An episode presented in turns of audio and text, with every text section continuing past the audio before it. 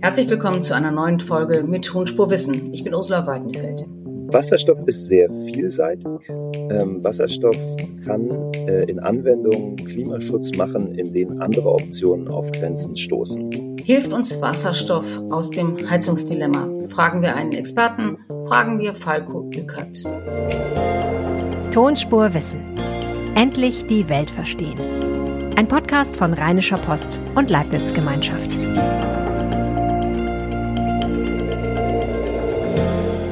Jede Woche suchen wir neue Fragen und neue Antworten aus der Welt der Wissenschaft. Und wenn es etwas gibt, was Sie schon immer mal wissen wollten, schreiben Sie uns doch tonspur-post.de. Ich freue mich und wir finden sicher jemanden, der alles oder wenigstens eine ganze Menge zu Ihrem Thema weiß. Diese Woche reden wir über Wasserstoff. Viele glauben ja, dass Wasserstoff uns aus der Energiekrise helfen kann. Und wir fragen uns, ob das stimmt. Warum setzt die Regierung dann auf Strom und auf die Wärmepumpe? Wie viel Wasserstoff gibt es überhaupt und wie wird er gemacht? Dazu habe ich mich mit Falco Ückert verabredet. Er leitet am Potsdam Institut für Klimafolgenforschung das Energiewende-Team. Hallo, Herr Ückert. Hallo. Herr Ückert, wir wollen über Wasserstoff reden, weil im Moment alle über Wasserstoff reden. Warum reden alle über Wasserstoff? Wasserstoff ist sehr vielseitig. Ähm, Wasserstoff kann äh, in Anwendungen Klimaschutz machen, in denen andere Optionen auf Grenzen stoßen insbesondere in Anwendungen, wo man auf Moleküle angewiesen ist. Also ganz klar ist das bei stofflichen Anwendungen in der Chemie. Die Herstellung von Kunststoffen zum Beispiel basiert heute auf fossilen Kohlenwasserstoffen.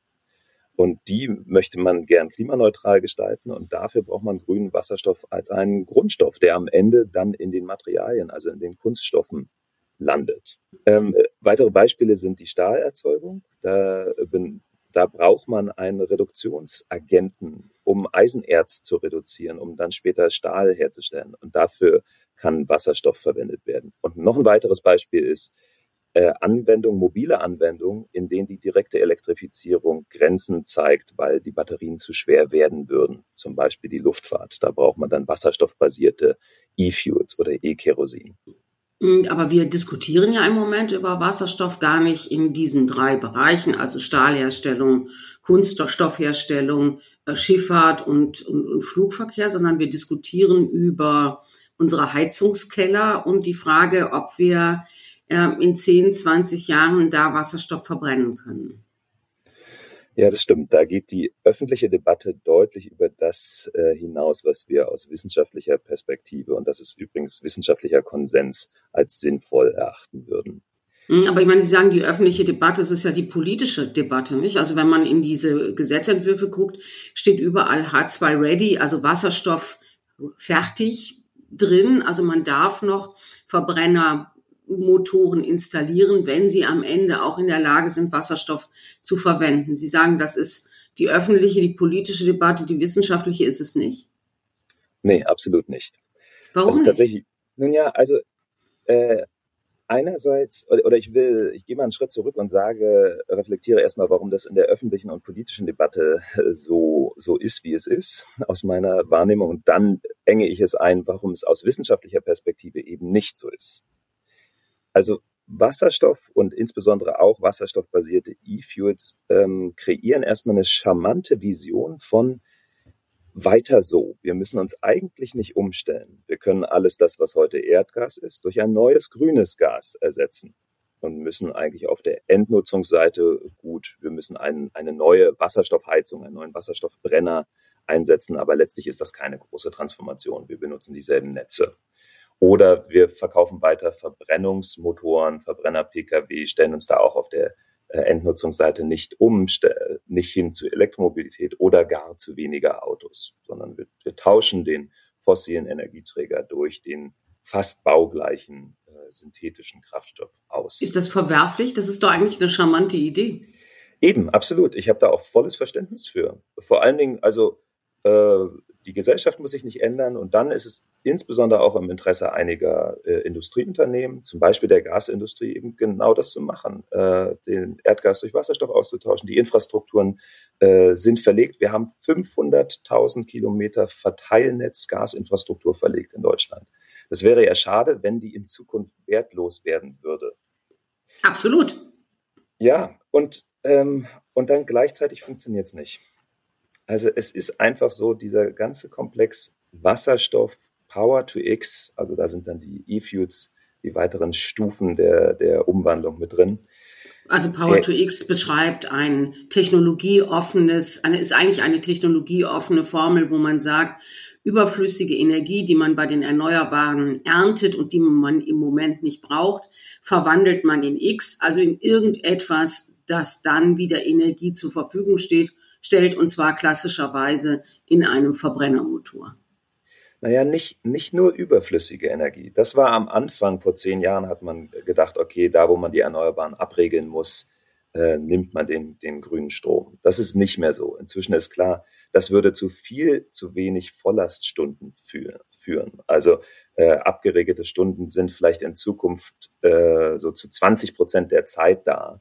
Dafür würde man nicht investieren, um eine Anlage wie Elektrolyse dann nur 20 Prozent der Zeit laufen zu lassen. Das würde zu sehr hohen spezifischen äh, Investitionskosten führen, würde also das Produkt sehr teuer machen. Deswegen redet man schon davon, erneuerbaren Strom dezidiert für Wasserstoff zu nutzen, mit hohen Volllaststunden auch.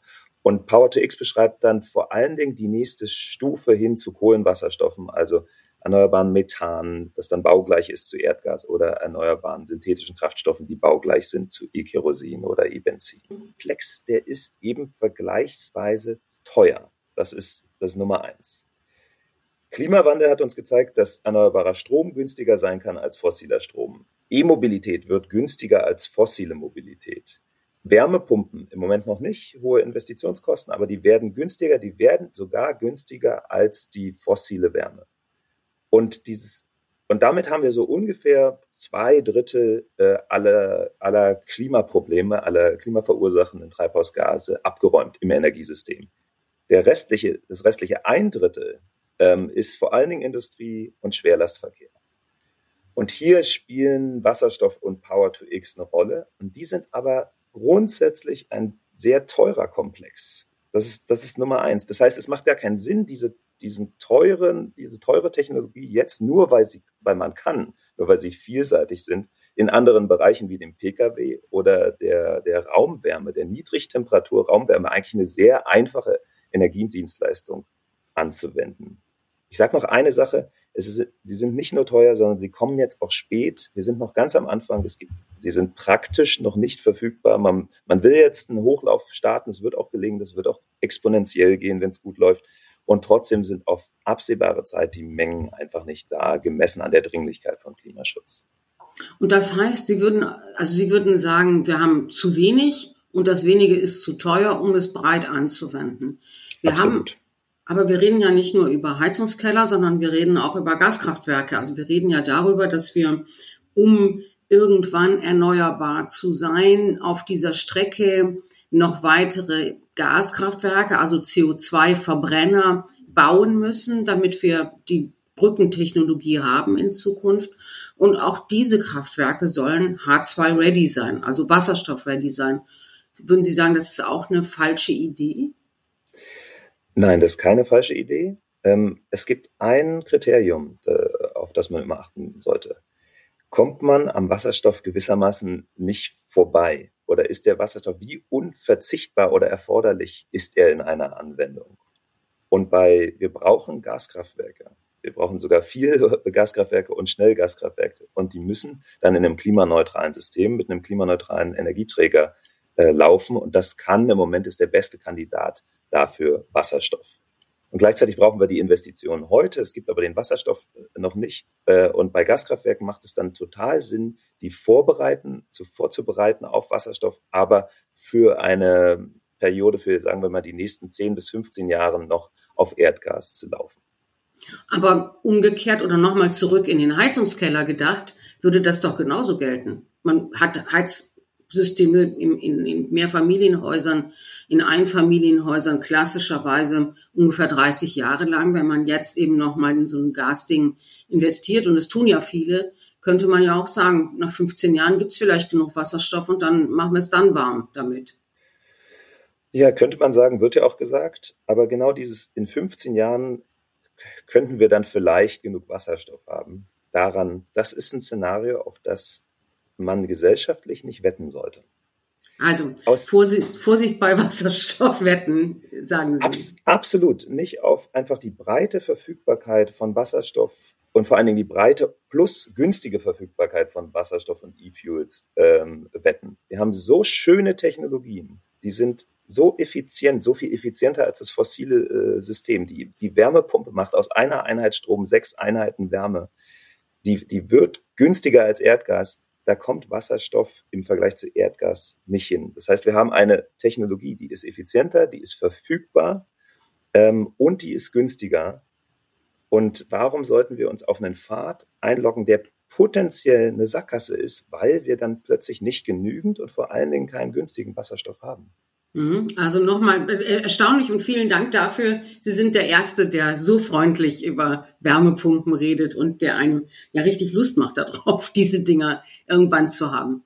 Ähm, aber gucken wir uns doch nochmal, gucken wir uns doch nochmal an, was braucht man denn für eine Infrastruktur, um am Ende das wenige was Sie ja sagen, wir brauchen gar nicht so viel Wasserstoff dann, sondern nur für die letzten 30 Prozent möglicherweise des Energieverbrauchs.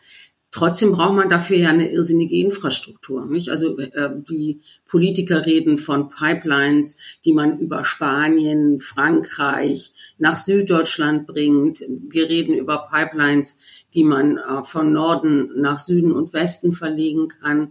Wir reden über Häfen, die irgendwann mal Wasserstoff anlanden sollen. Das ist ja eine irrsinnige Infrastruktur für vergleichsweise wenig Energie. So wenig Energie ist es gar nicht. Zunächst nochmal, das sind 30 Prozent unseres gesamten Systems, also der fossilen Nachfrage heute. Das sind irre Mengen. Also jetzt innerhalb, und unsere, die Idee ist ja in 20 Jahren äh, klimaneutral zu sein. Das heißt, wir müssen in 20 Jahren einen neuen Energieträger etablieren, äh, der dann ein Drittel unseres gesamten Systems abdeckt. Also das ist eine riesige Herausforderung, das sind riesige Märkte und riesige Mengen. Und ähm, ich mache noch mal einen kleinen historischen Schwenk, bevor ich Ihre Frage beantworte. In der Vergangenheit haben sich neue Energieträger immer synergetisch mit neuen Energieanwendungen etabliert. Das heißt, es gab das Automobil und plötzlich hat es total Sinn gemacht, äh, Erdöl äh, zu raffinerieren und Erdöl zu nutzen. Oder es gab die äh, Glühbirne und dann machte es Sinn, die Städte zu elektrifizieren. Wir haben eine solche Synergie heute nicht. Der einzige Grund, warum wir Wasserstoff brauchen, ist, um in, in sonst schwer zugänglichen Anwendungen Klimaschutz zu machen. Plus, Wasserstoff ist nicht profitabel. Das heißt, die Politik muss diese Geschäftsmodelle erstmal schaffen oder eine Rahmenbedingung setzen, in denen äh, Wasserstoff, der Wasserstoffhochlauf gelingt. Und jetzt sind wir bei den Infrastrukturen, weil wir haben dabei, weil es ein neuer Energieträger ist, ist die Herausforderung viel größer als noch bei der Stromwende, wo wir nur Wind- und Solaranlagen einfach fördern mussten auf der Angebotsseite und die haben sich dann in ein existierendes System einfach reingeklingt. In, in unserem Fall müssen wir gleichzeitig das Angebot, die Elektrolyse, dann die Erneuerbaren, die da dranhängen, äh, die Nachfrage, weil da sind Umstellungen notwendig in den meisten Fällen, da wo Wasserstoff wirklich äh, nützlich ist, zum Beispiel im Stahlwerk, ähm, und gleichzeitig die Infrastruktur hochziehen. Und wir es gibt viele Unsicherheiten äh, dabei und es, äh, das sind alles unterschiedliche Unternehmen. Man hat so, was man vertikales Unbundling nennt im Energiesystem. Das, das wollte man, um mehr äh, Wettbewerb zu machen, macht auch Das Sinn. heißt, dass keine Marktmacht entsteht über die ganze Kette von genau. der Herstellung, über den. Transport, den Verkauf und dann die Produktion. Genau, und auch das ist anders als historisch. Ähm, das heißt, es ist eine riesige Herausforderung, das jetzt hochzuziehen. Und da kommt dann die, die Frage, wie transportiert man eigentlich den Wasserstoff und wo kommt er her rein? Die Frage kann ich jetzt gern beantworten. Ähm, so grundsätzlich ist äh, der, der kurzfristige Fokus, äh, Wasserstoffelektrolyse äh, in Deutschland auszubauen. Wir haben 10 Gigawatt Ziel. Ähm, da hängt schon eine kleine Menge an Wasserstoff dran. 10 Gigawatt wollen wir Elektrolyse ausgebaut haben in 2030. Das ist ein Kraftwerk sozusagen. Oh, das sind, das sind viele kleine Elektrolyseure. Ähm, die werden auch immer größer, aber im Moment sind wir so bei 10 äh, Megawatt Elektrolyseuren. Das heißt, das sind 1000 Anlagen. Meistens sind, sind die noch kleiner. Das heißt, es sind noch mehr Projekte. Aber wir wollen hin auch zu richtig großen Anlagen. Im Moment, also da sind noch einige Innovationszyklen auch zu gehen und äh, in, um dann wirklich im Industriemaßstab die Elektrolyseure äh, erstens herzustellen und zweitens dann auch zu installieren. Ähm, und gleichzeitig ist klar, wir haben in Deutschland zu wenig Erneuerbare, um äh, noch großflächig Wasserstoff herzustellen und den zu nutzen. Wir haben viele Erneuerbare, wir müssen die ausbauen, substanziell, aber die werden dann genutzt, um das, was heute fossiler Strom ist, eben grün zu machen und um das, was wir zusätzlich direkt elektrifizieren wollen, den kann man, den Strom kann man eben nicht über weite Strecken transportieren, äh, dann auch noch den Strom zu nutzen. Also wir brauchen Strom für E-Mobilität, wobei das nicht so viel ist, weil es so effizient ist und für die Wärmepumpen auch und äh, auch teilweise für die Industrie. Und dann brauchen wir also Wasserstoffimporte und auch E-Fuel-Importe. Ähm, die günstigste Art, Wasserstoff zu transportieren und dann auch zu importieren, sind Pipelines. Und äh, das hatten Sie skizziert. Die Idee ist ein europäisches Pipeline-Netz, Wasserstoff-Pipeline-Netz, was dann die besten erneuerbaren Ressourcen und einige unserer EU-Nachbarn sind da besser ausgestattet als wir. Zum Beispiel äh, Spanien, also aus Südspanien möchte man äh, grünen Wasserstoff auf Basis von Solarstrom äh, herstellen und dann über eine Pipeline über Frankreich auch nach Zentraleuropa, auch nach Deutschland transportieren. Und da gibt es so verschiedene Korridore. Es gibt gerade eine Machbarkeitsstudie mit Norwegen. Äh, man könnte auch das äh, das Wasserstoffnetz noch erweitern bis nach Nordafrika, vielleicht bis Marokko. Im Prinzip würde die EU reichen schon. Wir haben viele erneuerbare Ressourcen, die sind verteilt eben über den ganzen Kontinent. Ähm, aber vielleicht will man auch noch weitergehen, um noch günstigeren Wasserstoff ähm, herzustellen. Das ist die Pipeline-Option. Was auch viel diskutiert wird, ist der Wasserstoffschiffsimport. Da, der ist aber ein bisschen spekulativ. Der ist, es gibt verschiedene Arten, Wasserstoff per Schiff zu transportieren, die sind aber alle irgendwie teuer oder ineffizient. Und wenn es ein Pipeline-Netz gibt, dann sind die eigentlich nicht wettbewerbsfähig. Hm, es gibt doch, glaube ich, bisher nur ein Schiff, ne, das Wasserstoff transportiert. Und das Ganz fährt genau, zwischen das, Japan und Australien. Ganz genau, das ist die, die Flüssigwasserstoff-Variante. Das ist ein sehr kleines Schiff, das ist quasi ein Prototyp. Ähm, und äh, für die Flüssigwasserstofftransport äh, muss man äh, Wasserstoff nahe dem absoluten Nullpunkt runterkühlen, also minus 254 äh, Grad. Das ist der Siedepunkt von, von Wasserstoff. Wasserstoff nimmt im Volumen, äh, wenn es gasförmig ist, un unglaublich viel Platz ein. So, so ist die Energiedichte, die Vol auf Volumen bezogene Energiedichte viel zu niedrig. So kann man es nicht transportieren. Das heißt, man muss runterkühlen. Das ist sehr energieintensiv. Äh, ist also, man verliert also praktisch Energie und das ist unklar, ob das mal wettbewerblich ist. Da gibt es noch ein paar andere Varianten, Ammoniak zum Beispiel, den man dann aber wieder krecken muss. Da braucht man wiederum äh, sehr hohe Temperaturen, äh, nämlich so über 500 Grad Celsius, um den wieder, den Ammoniak NH3 wieder in Wasserstoff aufzuspalten. Das heißt, das ist, das exploriert man gerade, aber es ist unklar, ob das mal eine substanzielle marktbasierte Lösung sein wird. Mhm. Ein Wort noch zu E-Fuels. Da ist es nämlich anders. Da hat man einen Kohlenwasserstoff. Und der wiederum ist einfach auf dem Schiff zu transportieren. Das heißt, es ist sehr plausibel, dass wir globale E-Fuel-Märkte entwickeln werden und unsere E-Fuel-Bedarfe an äh, per Schiff decken können. Allerdings auch hier gilt, die Nachfragen in der Chemie, zum Beispiel Kunststoffproduktion oder in der Luftfahrt oder Schifffahrt, sind so groß, dass wir auf absehbare Zeit die nicht äh, klimaneutral decken können. Das heißt, eigentlich bleibt für den Pkw nichts übrig, wenn man die E-Fuels nur systemisch sinnvoll äh, einsetzt. Sie haben eben gesagt, Spanien, Marokko. Man braucht ja nicht nur, nicht nur Sonne, also erneuerbare Energie, um grünen Wasserstoff. Und wir reden ja jetzt nur von grünem Wasserstoff, also von Wasserstoff, der praktisch klimaneutral hergestellt wird. Da braucht man ja nicht nur, nicht nur Sonne, man braucht ja oder man braucht nicht nur erneuerbare Energie, sondern braucht auch Wasser. Haben die denn genug Wasser, um das herzustellen?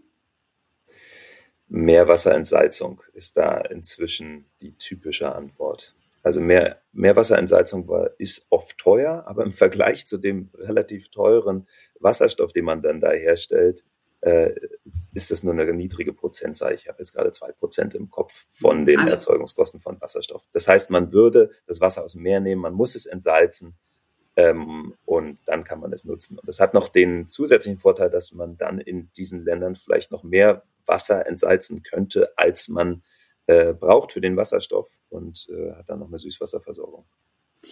Die letzte Frage, die man immer stellen muss, wenn man über neue Technologien, und Sie haben das ja sehr plastisch beschrieben, es ist eine neue Technologie, es ist eine neue Infrastruktur, es ist ein neues, ähm, es braucht neue Verfahren, die entwickelt werden müssen.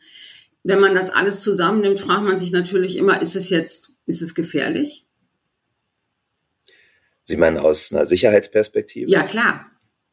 Ähm, nicht gefährlicher als der Umgang mit fossilen Energieträgern. Also wir denken alle an, an die Explosionsgefahr, die es mit Wasserstoff gibt. Äh, wir denken an die Knallgasprobe. Und in der Tat, die eine Gefahr, die ausgehen kann von Wasserstoff, ist, äh, dass er in Innenräumen äh, freigesetzt wird, sagen wir mal eine Garage oder ein Tunnel bei einer mobilen Anwendung oder wenn, wenn in einigen Häusern, das wird wahrscheinlich eine Nischenanwendung sein, tatsächlich Wasserstoff ins Haus geleitet wird, dass der dann ent, entweicht. Und dann ist er ab so ungefähr 20 Prozent tatsächlich aber nur mit Funken, nicht selbst entflammbar, aber mit, mit Funken wäre der explosiv. Zum Glück ist der relativ flüchtig. Er ist viel leichter als, als Luft und würde dann aufsteigen. Und wenn der Raum nur so ein bisschen durchlüftet ist, dann, äh, dann würde da höchstwahrscheinlich nichts ähm, äh, explodieren. Aber es braucht hohe Sicherheitsstandards, wahrscheinlich, also so ähnlich hohe Sicherheitsstandards wie, wie heute, auch bei Erdgas und bei Erdöl. Knallgas ist eine Verbindung von Wasserstoff und Sauerstoff, die dann an, ja. am Ende nicht zu friedlichem Wasser wird, sondern weil sich zwei Atome Wasserstoff und zwei Atome Sauerstoff kurzfristig verbinden, dann eben hochexplosiv ist. Ja. Ähm, heißt das dann aber auch für diejenigen, die uns jetzt ähm, den Mund wässrig machen und sagen, ihr könnt ja auch irgendwann mal selber Wasserstoff herstellen zu Hause. Wenn ihr ordentlich Photovoltaik auf dem Dach habt und auf der Garage, dann kann man äh, eine kleine Elektrolyse selber machen und dann hat man kleine Patronen im Keller liegen und die kann man dann, wenn es richtig kalt ist im Winter, am Ende doch verheizen. Ist es, ähm, das wäre gefährlich. Ich würde sagen, die Risiken kann man kontrollieren. Also es, es gibt dann einfach ein äh, reglementierten Umgang damit. Und äh, das kann man soweit kon äh, kontrollieren, dass Sicherheitsbedenken nicht zum, ich sag mal, Dealbreaker dafür werden. Es gibt einen anderen Dealbreaker, das ist sauteuer. Also das ist aus systemischer Perspektive, wenn wir unsere Optimierungs-, Kostenoptimierungsmodelle anschmeißen, dann ist das keine Option. Also die, die saisonalen Schwankungen die, da nutzt man Wasserstoff, aber da geht man den Weg, den wir vorhin skizziert haben. Da, wir werden wahrscheinlich mehr Strom, äh, als wir brauchen, im Son Sommer haben, wenn wir unsere Solarziele erreichen und die sind äh, sehr saftig, die sind sehr ambitioniert. Ähm, ich glaube, dass wir das schaffen können. Ähm, und dann wird man im Sommer grünen Wasserstoff herstellen. Den wird man eher in Kavernen speichern und nicht in kleinen Patronen ähm, in Salzkavernen, also geologischen Speichern. Und den wird man dann rückverstromen im Winter mit einem Wasserstoff-Gaskraftwerk, einem Wasserstoff-Ready-Gaskraftwerk, -Gas das dann aber schon umgestellt ist auf, auf grünen Wasserstoff. Und ähm, dann stellt man Strom her und der geht dann in unsere Wärmepumpen. Und das klingt dann vielleicht für einen Moment absurd, dass man denkt, okay, warum haben wir nicht gleich den Wasserstoff genutzt? Tatsächlich ist genau dieser Pfad effizienter äh, sowohl was die Mengen angeht äh, von Strom als auch was die Kosten angeht, als Wasserstoff dann im Gebäude zu nutzen. Das liegt einfach Warum? im Grunde an der Effizienz von der Wärmepumpe. Das kann man durch, durchrechnen, einfach weil die Wärmepumpe ja Umweltwärme pumpt und nicht den Strom äh, übersetzt äh, in, in, äh, in Wärme. Also weil man einfach weniger braucht. Ne? Man braucht, man weniger, braucht weniger Strom. Strom. Man braucht weniger genau. Strom ähm, an, am Anfang. Äh, deswegen äh, ist das günstiger und eben heute schon verfügbar. Und jetzt die allerletzte Frage, die wir heute diskutieren müssen, nämlich die nach ähm, Technologieoffenheit und nach anderen Optionen. Wir haben ja jetzt im Grunde in unserer Unterhaltung Wasserstoff und Erneuerbare diskutiert und haben die gegen das fossile Zeitalter gesetzt, in dem wir jetzt noch leben. Ist denn auch vorstellbar oder anders vorstellbar, dass es noch eine völlig neue Technologie gibt, die schon irgendwo lauert oder in irgendeinem Labor vor sich hin entwickelt wird, die uns all dieser Probleme enthebt, die wir, die wir jetzt gerade diskutiert haben? Ich, ich sage mal ein zugespitztes äh, Nein und, äh, und dann relativiere ich das ein bisschen. Ähm, also wir können auf jeden Fall nicht darauf warten oder wetten. Und ich, ich sehe so ein bisschen eine Tendenz, ähm, vor, sobald man Lösungen implementieren möchte, sieht man die Probleme und dann zu hoffen, dass man in Zukunft die Probleme mit einer ganz anderen Lösung ähm, beseitigen kann. Und genau das sollten wir nicht machen. Wir sollten nicht potenzielle zukünftige Lösungen ausspielen oder dafür nutzen, die heutigen Hürden und auch die heutige Verantwortung nicht äh, zu übernehmen. Das würde auch im Kontrast äh, zu dem Aufruf des Bundesverfassungsgerichts oder äh, deren Beschlusses äh, für intertemporale gerechte Lastenverteilung also äh, stehen. Also wir müssen die die Freiheit der, äh, der zukünftigen Generation auch schützen, indem wir heute diese schweren Entscheidungen äh, ähm, treffen. Also auch stark eingreifen in das Heizverhalten, natürlich sozial abgefedert, aber letztlich trotzdem stark eingreifen in das Heizverhalten der, der EinwohnerInnen.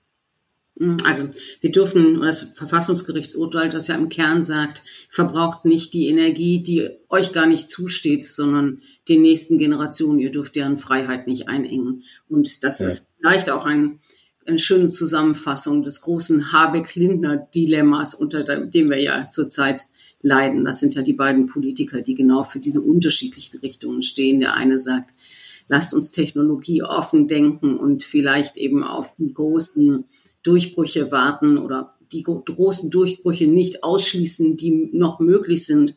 Und der andere sagt, wir müssen jetzt handeln und macht mhm. sich ja auch unbeliebt. Sie wollen auch. Wenn ich, wenn ich, ja, wenn ich darf. Ich, das ist nicht per se gegen Technologieoffenheit, was ich eben gesagt habe. Aber dann müssen wir auch wirklich technologieoffen instrumentieren. Dann müssen wir zum Beispiel einen hohen CO2-Preis einrichten, der wirklich nicht nur technologieoffen, sondern auch technologieneutral ist. Und dann organisiert sich das System selbst.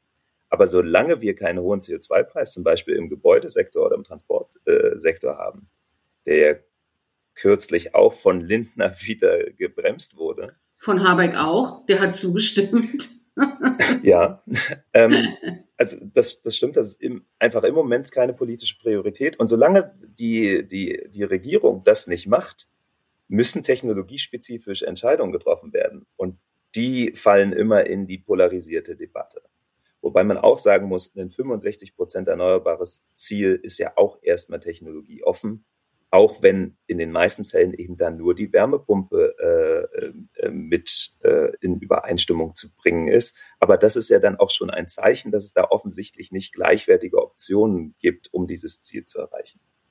Herr Ückert, vielen Dank. Ich danke Ihnen. Das war Tonspurwissen mit der Folge über das Heizen, das uns merkwürdigerweise ausgerechnet in diesem Sommer mehr beschäftigt als normalerweise zu dieser Jahreszeit. Wie denken Sie darüber? Wir freuen uns über Ihre Kommentare bei Twitter, am besten mit @leibnizwgl und @rponline. Falco Ückert mit K und mit DT hinten twittert unter Falco Ückert und mich finden Sie auf Twitter als das tut man nicht. Herzliche Grüße und bis zur nächsten Woche. Tschüss.